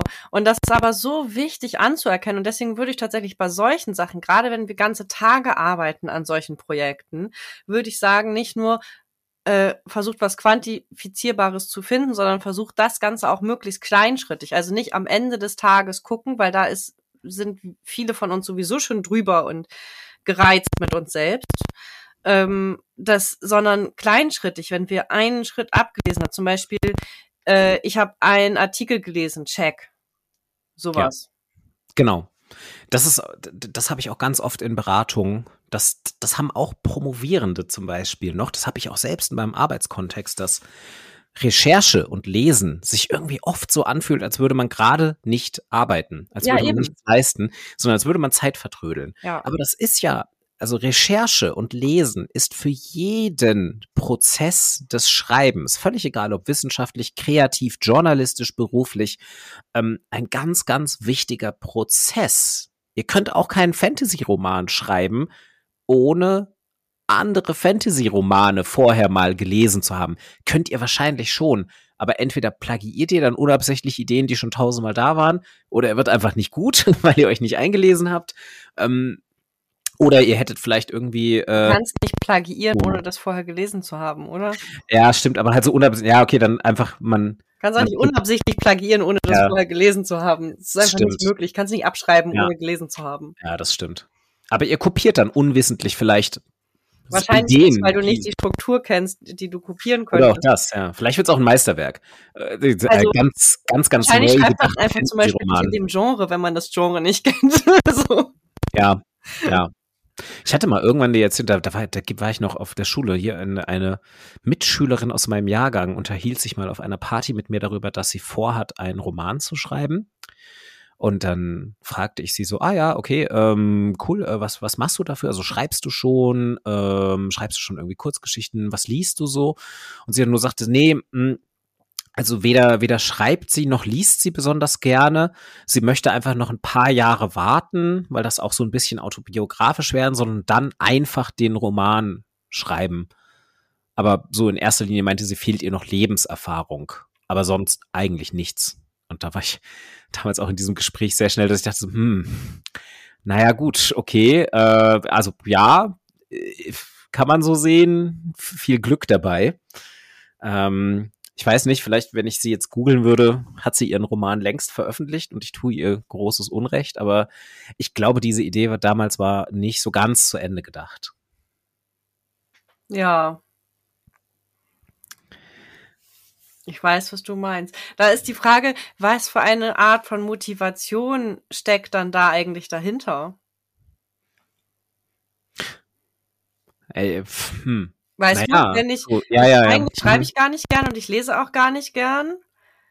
Und ich, äh, und mir fehlt auch noch, ich habe noch nicht erlebt, worüber ich schreiben möchte. Das heißt, es ist noch nicht so dieses, ich schreibe, um es, um irgendwas zu verarbeiten. Mhm. ähm, ist auch noch nicht da, sondern ich möchte etwas erleben, was ich dann verarbeiten muss, um äh, und äh, schreibe. Also das würde mich schon sehr interessieren, was vielleicht Ja. ein Bild davon, was wir haben von ähm, wie es sich anfühlen könnte, ein Buch Ja. geschrieben zu haben. Ich glaube das und ich glaube, wenn ich es richtig in Erinnerung habe, ähm, ich glaube, da ging es recht stark um Selbstverwirklichung. Und das war halt einfach so eine der Methoden der Selbstverwirklichung, die wir damals in unserer Schulzeit so gesehen haben, also die wir, die wir selbst erfahren haben in der Schule, dass Leute Bücher schreiben können, die werden dann veröffentlicht und die lesen wir dann im Deutsch- und im Englischunterricht. Das ist so Ähm, äh, mehr diese Art von sich selbst unsterblich machen, was manche, manche, in, ach Gott, manche ArchitektInnen haben, wollte ich sagen. Vielleicht, vielleicht. Ja, aber einfach nur so irgendwie halt ein, ein Outlet zu haben, über das man sich mitteilen kann, Mhm. über das man zumindest ja damals auch schon die Idee, einfach so relativ selbst verfügt, weil ein Buch schreibt man halt meistens alleine. Muss man nicht zwingend, aber es ist eine legitime Möglichkeit. also die Mitschülerin würde potenziell heute einen TikTok-Account haben. Genau, also das, also, oder keine Ahnung, aber ähm, diese ganzen Möglichkeiten der Selbstverwirklichung gab es damals einfach noch nicht. Das war Anfang der 2000er irgendwann, dass ich dieses Gespräch hatte. Da gab es noch kein Twitch-Streaming, da gab es soziale Netzwerke, glaube ich, im Sinne von. Ja, genau, es gab StudiVZ, äh, es gab Facebook, aber es gab Nein, eben es noch gab nicht. noch kein Facebook, wenn du noch zur Schule gegangen bist. Mm, na, es war so um meine Abi-Zeit rum. Ja, du bist aber nicht so viel. Also du bist doch, müsstest 2005 Abi gemacht haben. 2006 und ähm, ich bin mir sicher, dass es in meinem, also es war aber ja, noch gut, ganz es neu. Sein. Also es war noch ganz neu. gehört, 2007 kam Facebook nach Deutschland. Ich bin 2006 zu Facebook eingeladen worden. Tatsächlich damals habe ich in England gelebt. Es, vielleicht war es auch das genau. Also vielleicht, also sagen wir mal so, es war auf jeden Fall Ach, noch du bist nicht, so alt wie ich. Warum hast du denn später Abitur gemacht als ich? weil ich einmal sitzen geblieben bin, Ah, eventuell. okay. Gut, ähm, das erklärt das. ähm, genau, also das zum Beispiel. Ähm, aber ja, genau, also viele dieser Möglichkeiten waren noch nicht da. Und ich glaube, Buch war, also so ein, ein Roman schreiben, war dann halt damals einfach so eine der Standardmöglichkeiten, wo man sagt, das kann ich alleine machen, weil niemand würde auf die Idee kommen zu sagen, na, ich drehe einen Film über mein Leben, weil da wusste man ja schon so, das geht nicht alleine. Da braucht man ein großes Team und da braucht man viel Geld. Das Aber sich Buchschreiben- vielleicht heute auch ändern, weil du mit Smartphones auch ganz Ja, andere genau. Möglichkeiten hast, ne? Genau, ja. Ähm, und deshalb war es, ich glaube, es ging nicht so sehr dem, um den Roman und um den Prozess des Schreibens in diesem Beispiel. Ja, aber spannend, also welche verschiedenen Schreibmotivationen Menschen haben. Ja. Also es hat ja viel mit diesen, wir haben ja verschiedene Bilder. Zum einen, wie geht es uns, nachdem wir etwas geschrieben haben? Was denken andere Menschen über uns, wenn wir geschafft haben, etwas Großes zu schreiben, zum Beispiel? Mhm. Oder ähm, was bringt es uns auch für Möglichkeiten zu schreiben? Ja, nicht nur Bücher, ne? Auch zum Beispiel Bloggen. Da gibt's ja immer mal wieder, es gibt doch ganz viel diese Blogging-Kurse, die beworben werden und die werden dann beworben mit, wenn du dein eigenes Blog hast, dann kommen die Kunden von ganz alleine zu dir. Oder du kannst die auch Geld genau diesem Duktus. Wenn du deinen eigenen Blog hast, so, werden die auch genau Ja. so beworben. Ja. Sehr gut. Äh, und äh, also, was denken dann andere über mich? Wie denke ich über mich? Wie fühlt es sich an? Äh, Geld, Ruhm, Ehre. Ähm, oder Ja. dann noch dieses romantisierte Schreibprozess-Ding, weißt du? Alleine Hm. irgendwo in Skandinavien in einer Hütte am Kamin Ja. äh, bei einer Öllampe Ja, während man so über ein Panoramafenster auf einen See hinausschaut. Richtig, korrekt. Ja, genau. Ich habe übrigens, das ist total spannend, ich habe ja ganz lange sowas gehabt, dass ich, äh, ich war ja immer viel oder vor allem in den letzten neun Jahren viel mit dem Fahrrad unterwegs. Und wenn ich dann schöne Häuser gesehen habe, habe ich als allererste, was ich in Gedanken gemacht habe, ich habe meinen Schreibort eingerichtet in diesem schönen Haus, an dem ich mit dem Fahrrad vorbeigegangen bin. Immer so, ja. ah ja, da drin könnte ich schön schreiben. Oder, mhm. ah ja, guck ja. mal, das Fenster hat einen schönen Blickrichtung. Da würde ich jetzt auch gern schreiben. Was total absurd war, weil das genau das eine Zeit war, in der ich kaum geschrieben habe. Mhm, ja. Ähm, aber das äh, kenne ich komplett. Ich bin mal an Bord eines Schiffes an äh, den Schäreninseln vorbeigefahren, ähm, also bei Schweden, in Schweden. Äh, und ähm, das ist ja auch, das ist, das ist ja genau dieses Klischee. So kleine Inselchen, auf denen dann einfach nur so ein Anlegesteg mit einem Boot und dann steht da halt so eine Schwede, so ein schwedisches Landhaus und dann ist da vielleicht nebendran noch so eine kleine Sauna in einem Schuppen und das ist es. Und dann hast du da so deine private Insel. Da war ich ja auch natürlich sofort mit, ja, mh, das hier ist doch so das absolute Schriftsteller-Klischee, aber auch genau das, das ich haben möchte. Mhm. Hier so eine Privatinsel zu haben, ähm, auf der ich ähm, gutes Internet habe, ist ja Skandinavien, gar kein Problem, äh, und ähm, gleichzeitig aber von der Außenwelt abgeschottet bin, wenn ich das denn möchte, und dann da sitze mit meinem äh, Laptop und schreibe, äh, Tee koche, zwischendrin einen Fisch angle maximal äh, und einmal die Woche mit meinem kleinen Motorboot ans Festland fahre und mir Supplies hole und dann wieder zurückfahre. Ja. Ja, also dann doch wieder Einsamkeit ist manchmal, glaube ich, auch ganz hilfreich.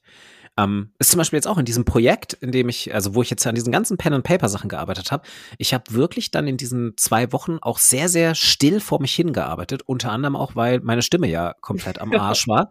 ähm, und ähm, ich äh, zum Beispiel jetzt nicht, was ich sonst gemacht hätte in der Zeit, halt online in einem Discord-Channel mit Freunden war und mit denen irgendwas online gespielt hätte oder einfach äh, gequatscht hätte, weil ich nicht viel reden durfte. Das heißt, ich habe wirklich so sehr still vor mich hin geschrieben, auch quasi im Versuch noch mit äh, meiner Frau äh, mich hier in der Wohnung sogar so ein bisschen voneinander zu isolieren, weil sie es dann erst nach mir bekommen hatte. Sie hat sich mit Sicherheit bei mir angesteckt, aber wir haben es immerhin so fast eine Woche geschafft, äh, das zu verzögern. Ähm, Was vielleicht gar nicht so klug war. Damit, dadurch hattet ihr das ja insgesamt länger dann. Ja, aber dafür war immer eine Person ah, cleared, äh, andere zu kümmern, ja. Äh, sich um die andere Person zu kümmern und ähm, irgendwie mal einkaufen zu fahren und ein paar Lebensmittel nachzuholen und so Zeug äh, nach negativen Tests. Das war ganz gut. Wir konnten uns gegenseitig unsere Atteste vom Arzt abholen, quasi. ja, sehr gut. Ähm, ja, also manchmal kann es halt doch helfen, einfach mal konzentriert dran zu bleiben. So bei all dem bei all dem, was wir immer sonst erzählen über teile dich mit, arbeite mit anderen, zeig deine Arbeit, manchmal ist das natürlich, das sollte man vielleicht auch mal erwähnen, einfach die Lösung, eine Zeit zu finden, an der man konzentriert und in Stillarbeit ähm, seine Arbeit erledigt und guckt, dass man so weit kommt wie möglich. Das passt auch noch zu dem, zu dem allerletzten Punkt, den ich mir aufgeschrieben habe, nämlich sich auf Ergebnisse freuen und auf die Reaktion auf diese Ergebnisse ähm, kann natürlich auch noch mal eine große Motivation sein. Denn das war jetzt auch wieder, als ich an diesem Punkt war mit dem, ah, oh, ich habe hier so, ich muss diese ganze nervige Regelsache, ich muss die Regeln einarbeiten in dieses Foundry-Modul. Das ist super nervig, ganz kleinteilig, also bei diesem Pen and Paper, dass ich einfach nur so Regelelemente aus einem PDF in eine Software kopiere, damit man da dann mit diesen Regelelementen interagieren kann äh, super nervig, macht keinen Spaß, kostet sehr viel Zeit. Ähm, aber ich wusste halt, ähm, naja, ähm, wenn ich das erledigt habe, dann können wir halt auch spielen mit dieser Software. Und auf die Spielsessions freue ich mich jetzt schon sehr, sehr mhm. stark. Und ich wusste, als Ergebnis kann ich dann, wenn ich fertig bin mit all dem, kann ich dieses kleine Video drehen und dann kann ich dieses Video ja verschicken an meine Spielergruppe und dann kriege ich die Reaktion von denen, ob die da Bock drauf haben, auf welche Charaktere mhm. sie Lust haben und so. Und da habe ich mich dann sehr drauf gefreut. Und das hat mich dann auch motiviert, das fertig zu bringen, weil ich halt wusste, ich will das denen jetzt auch rausschicken. Aber ich kann das Video erst rausschicken, wenn ich mit dem Rest fertig bin. Vorher macht es keinen Sinn. Und das war durchaus auch ein Motivator. Aber auch wieder so halt eher so für die Mitteldistanz, sage ich mal. Ja. Also es ist sich auf ein Ergebnis freuen bei einem richtig langen Schreibprojekt wie einem Roman. Ähm, ist auch hilfreich, aber das ist dann natürlich eine Vorfreude, die man über sehr lange Zeit aufrecht erhalten muss. Und Dazu habe ich letztens einen super Tipp gehört. Und zwar? Ähm, Quelle gebe ich auch natürlich an. Zwar, und zwar in dem Podcast von Anja Niekerken von, äh, da hat sie ein Interview geführt mit, muss ich nochmal raussuchen. Ähm, auf jeden Fall haben die da gesagt, ein Vision Board zu deinem Buch. Das heißt, sie hatte zum Beispiel, sie macht dann ihr Buch, also sie entwirft ein grob Cover dafür und photoshoppt es in die Spiegel Bestsellerliste rein und macht sich das als Bildschirmhintergrund. Oder der, mit den, den sie interviewt hat, sagte dann, macht es möglichst haptisch. Das heißt, druckt, äh, gestalte ein grob Cover oder nimm dir einfach ein Blatt und macht es plain und dann schlägst du das in ein Buch ein, was du hast was da ist und dann halt es in der Hand, sieh deinen Buchtitel, dein Arbeitstitel, deinen Namen drauf als Autorinnentitel, schlag es auf, riech dran, fühle es, wie fühlt sich das an? Das finde ich auch, also binde verschiedene Sachen mit ein, ne? Das halte ich für einen ganz tollen Tipp. Also Sachen haptisch erfahrbar machen, dadurch werden sie einfach auch direkt ein bisschen realer die Idee mit der gefotoshoppten Biel, äh, Spiegel-Bestsellerliste finde ich ganz großartig. Die finde ich auch ähm. super. Das macht es einfach so vor Augen. Und ich schaffe das übrigens. Ja. Ich habe ähm, natürlich manchmal so ein Sorgenkarussell. Das heißt, ich äh, wach dann auf und habe Sorgenideen. Und dann habe ich tatsächlich das gerade als Selbstberuhigungsidee, dass ich äh, mir vorstelle, wie ich mein Buch in den Händen halte. Ja. Und das ist äh, für mich richtig gut. Und trotzdem wollte ich auch nochmal sagen, was für mich einfach Motivationsblockad, nee, Blockädchen, wie sagt man denn das? Also was äh, für mich schwierig ist, was mich in der Motivation hemmt, Blockädchen. Finde ich gut. ist äh, die Idee zum Beispiel, der Schritt zwischen, ich schreibe jetzt eine Rohversion das ist mein Ziel bis Ende des Jahres. Und dann überarbeite ich das das erste Mal, vielleicht auch das zweite Mal. Und was kommt dann? Also dieses Lektorat oder Verlag oder dieses, dass ich, da ist noch so ein unklares, blurry Ding und manchmal zweifle ich an den letzten Schritten und krieg das, also ich überspringe das jetzt einfach in meiner Vision und komme zu diesem, ich halte das einfach fertig in der Hand und ich glaube dran und es mhm. wird schon und mir werden die richtigen Leute über den Weg laufen. Aber es hat mich ganz lange daran gehindert, mir Zeit zu nehmen zum Schreiben, weil ich Angst hatte, dass ich da jetzt Zeit rein investiere und es dann nicht umsetze. Ja. Und genau, ich äh, gehe jetzt einfach springen zum Endpunkt und habe Vertrauen und schafft das auch gerade gut. Ja. Genau, aber für mich ist, war das tatsächlich etwas, was mich in der Motivation äh, immer wieder auch gehemmt hat. Ja, dass, ja. Die, dass die Angst ist nicht umzusetzen. Mhm. Kann ich gut nachvollziehen und gibt es, glaube ich, auch wirklich kein Patentrezept, ähm, das abzuschaffen zumindest. Ich glaube, das ist was, was man ertragen lernen muss weil sich das immer wieder einschleichen wird. Ich glaube tatsächlich, dass so eine Vision Board, so haptische Erfahrungen gut helfen dafür. Ich glaube, ähm, im Zweifel auch vielleicht, also nee, warte, andersrum, Zweifel streichen. Entweder mit, mit Freunden reden, die super unterstützend sind, das hilft auch. Oder hm. sich dann auch professionelle Hilfe zu suchen und da ähm, drüber zu sprechen in einem Rahmen, mit anderen Menschen, die einem dann, also zum Beispiel Schreibberatung, Schreibcoaching oder so, ja. äh, die das dann helfen, das irgendwie zu überwinden, so ein Teil. Was ist, wenn ich das nicht zu Ende bringe? Und hm. sich auch fragen, okay, was für Ressourcen habe ich in meinem Netzwerk? Wer könnte mich da unterstützen? Sowas. Ja. Wie, weißt du, was wir schon mal sagten, dass sowohl Stephen King als auch Haruki Murakami haben beide gesagt, dass die, er, die erste die erste Leserin, nachdem sie das fertig geschrieben haben und das erste Mal selbst überarbeitet haben, sind, waren ihre, sind ihre Frauen. Das ist genau. ja auch ja. eine kostengünstige erste. Äh,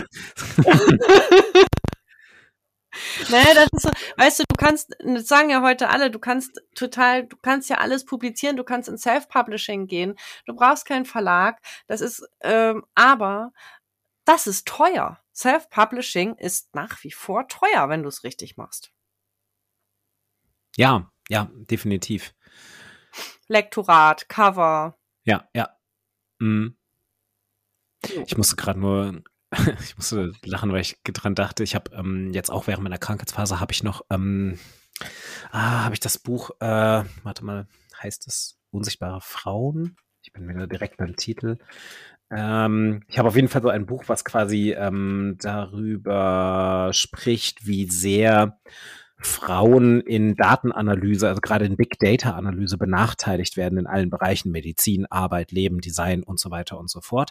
Ähm, ja, das heißt unsichtbare Frauen. Ähm, wie eine von Daten beherrschte Welt die Hälfte der Bevölkerung ignoriert von Caroline Criado Perez. Ähm, und ähm, da geht es sehr viel um halt unbezahlte Care-Arbeit, die nicht mhm. in, die nicht als Arbeit gewertet wird. Das muss ich so lachen, als du sagtest, kostengünstige Variante. ähm, die Ehefrauen immer den, das, das unfertige oder komplett scheußliche Romanmanuskript lesen zu lassen.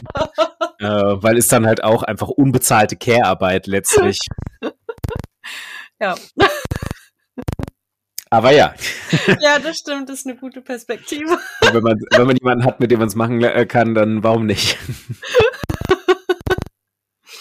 Ja, genau. Aber es, es, es, es gibt natürlich Möglichkeiten, wollte ich eigentlich damit sagen. Ja, ja. Irgendwie die zu finden. Dafür brauchen wir natürlich auch manchmal eine externe Ressource, um darauf zugreifen zu können, dass wir sehen, dass wir auch eigene Ressourcen haben. Genau, ja. Also, weißt du, dieses, dieses, ähm, eine Frau sagte mal zu mir, das gibt in einem Coaching, das ich gebucht habe, war das, glaube ich. Genau, ich habe das gebraucht. Das war, äh, du gehst durch diese tiefste Höhle Ne? Und es ist, es ist schlimm und irgendwie du gehst durch diese finstere Nacht oder den so, es ist dunkel um dich rum, aber niemand sagt, dass du da alleine durchgehen musst. Ja. Ja, also da sind wir wieder bei dem Show and Tell, sprecht mit anderen Leuten darüber. Es muss aber nicht mal mehr teilöffentlich sein. Es reichen ja auch einfach eben vertraute Personen. Genau, da natürlich gucken, irgendwie auch auf das Bauchgefühl achten. Was sind das für Personen, weil äh, die Schwierigkeit ist, wenn wir mit Menschen drüber sprechen, die selber so mh, hm, Träume auf Halde haben, die haben manchmal leider, äh, da ist das Risiko, dass die einen eher drücken als genau. pushen. Also da zu gucken, irgendwie ist es eine, eine motivierende Person. Ich habe total ja. das Glück, ich hatte echt lange Angst, mit Menschen darüber zu sprechen, was ich da mache und habe gerade total das Glück, unfassbar viel motivierende Menschen in meinem Umfeld zu haben und bin da sehr glücklich drüber. Hm. Ja. Ich glaube, das ist vielleicht auch nochmal was, wo wir extra nochmal drüber sprechen können, was eigentlich gute Qualitäten für eben so motivierende Personen sind. Wir haben natürlich, wir haben ja auch eine Episode zu Feedback schon gemacht, da ja. haben wir darüber auch schon gesprochen. Ähm, das ist aber sicherlich was, wo man vielleicht auch nochmal vielleicht auch so eine Folge, wo wir mal ein paar O-Töne von anderen Menschen sammeln können, vielleicht von verschiedenen Gästen, die wir schon hatten und noch haben werden, weil da glaube ich natürlich auch unterschiedliche Leute unterschiedliche Kriterien haben, ob sie sagen, ich möchte eine wertschätzende Person, die mich wirklich, ähm, die mich unterstützt, die ähm, äh, quasi hilft, mein, an meine Ideen zu glauben, oder ob man eher sagt, ich möchte eigentlich, ähm, ich möchte ehrliche und schonungslose KritikerInnen, die mich auch auf Schwächen äh, hinweisen und auf Verbesserungspotenzial. Da gibt's ja auch unterschiedliche Ansätze und quasi nicht jede Lösung hilft jeder Person. Ja. Gut. Ah. Mit also. Äh, Blick auf die Zeit und mit Blick auf meine Stimme, ich muss mich immer laut öfter muten, um, um laut zu husten. Ähm, genau, würde ich zusammenpassen, weil wir, äh, zusammenfassen, weil wir haben über einiges gesprochen. Ähm, wir haben über den Gruppeneffekt gesprochen, über gemeinsames Arbeiten, Arbeit zeigen, ähm, darauf Reaktionen bekommen. Ähm, wir haben über den, also über Show and Tell mit Menschen, über die Projekte sprechen, äh, Sachen öffentlich zeigen, sich dadurch Verbindlichkeiten, aber auch Feedback holen gesprochen. Wir haben über halt eben natürlich das Dranbleiben, an dem kein Weg dran vorbeiführt, gesprochen, aber wir haben auch darüber gesprochen, wie man dieses Dranbleiben effizient gestalten kann, indem man zum Beispiel sagt, man konzentriert sich erstmal auf einzelne Sachen, versucht also Teilerfolge abzuschließen, kleine To-Dos zu erledigen, diese überhaupt erstmal festzulegen man sollte sich auf Ergebnisse freuen und man sollte überlegen, was ist meine extrinsische, was ist meine intrinsische Motivation an dem Ganzen und ähm, diese klar definieren und schauen, äh, wie man im Idealfall beide diese Varianten von Motivation in sein Projekt reinholen kann. Also Gratifikation von außen, als auch, dass man es für sich selbst macht. Ähm, das ist sehr hilfreich, wenn man beides hat. Hast du noch was zu ergänzen, was ich? Ja, Visualisierung ah, und genau. ähm, Haptik. Also auch gerne andere Sinne mit einbeziehen in Motivation. Und ich würde auch bei allen Sachen, vor allem natürlich bei den Gründen, aber auch bei anderen Sachen überlegen, dass wir uns sozusagen wie eine Lunchbox packen für die Reise. Das heißt, ich esse ja auch nicht dann, wenn ich satt bin. Das heißt, ich brauche die Motivationsimpulse nicht dann, wenn ich sowieso gerade eine hohe intrinsische Motivation spüre, sondern ich brauche sie, wenn ich anfange in den See zu laufen und drohe zu versinken. So, dann brauche ich meine Lunchbox, wenn ich Hunger habe. Dann äh, das heißt, irgendwas wie aufgeschriebene Motivationsgründe helfen dann. Es hilft dann eben, dieses Vision Board vorbereitet zu haben. Es hilft dann, sich vorher überlegt zu haben, mit welchen Menschen kann ich sprechen, wer in meinem Umfeld gibt mir einen High, sowas. Also ja. wenn wir, wenn es uns gut geht, zu überlegen, wenn wir gut mit unserem Projekt zu überlegen, warum mache ich das? Wer, wer, wer ist an meiner Seite? Wer sind meine Verbündeten? Wie komme ich weiter, wenn ich die Motivation gerade nicht so spüre. Sehr gut. Finde ich zum Abschluss auch nochmal ein sehr, sehr schönes Bild, was du da gerade aufgemacht hast, nämlich zu sagen, wenn ihr in den See lauft und droht zu versinken, dann braucht ihr eure Lunchbox. ja gut, vielleicht die Rettungsweste. Ja, das solltet ihr, das solltet ihr euch merken. Auch für den nächsten Campingurlaub immer eine Lunchbox dabei haben.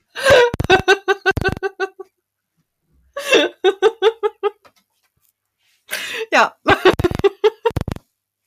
Okay, dann beenden wir das jetzt ich heute. Danke dir, ich danke dir für diesen schönen Wiedereinstieg für mich. Äh, und es schön nach langer Pause mal wieder mit dir on-air zu reden.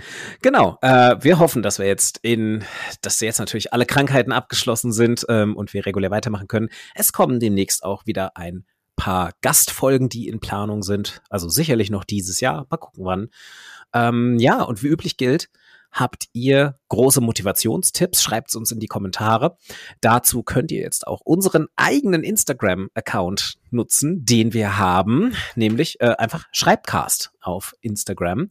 Ähm, wir wurden von mehreren Seiten darauf hingewiesen, dass es doch klug wäre, vielleicht sich dieses Handle noch zu besorgen, bevor es jemand anderes macht. Und jetzt haben wir es mal gemacht und gucken, wie wir das mit ähm, Content befüllen. Äh, das seht ihr in den nächsten Wochen. Da kommt auf jeden Fall ein bisschen was. Und wenn es einfach nur die Episodenwerbung ist. Gut. Sehr Dann euch allen noch einen schönen Tag, schönen Abend, wann auch immer ihr das hier gehört habt.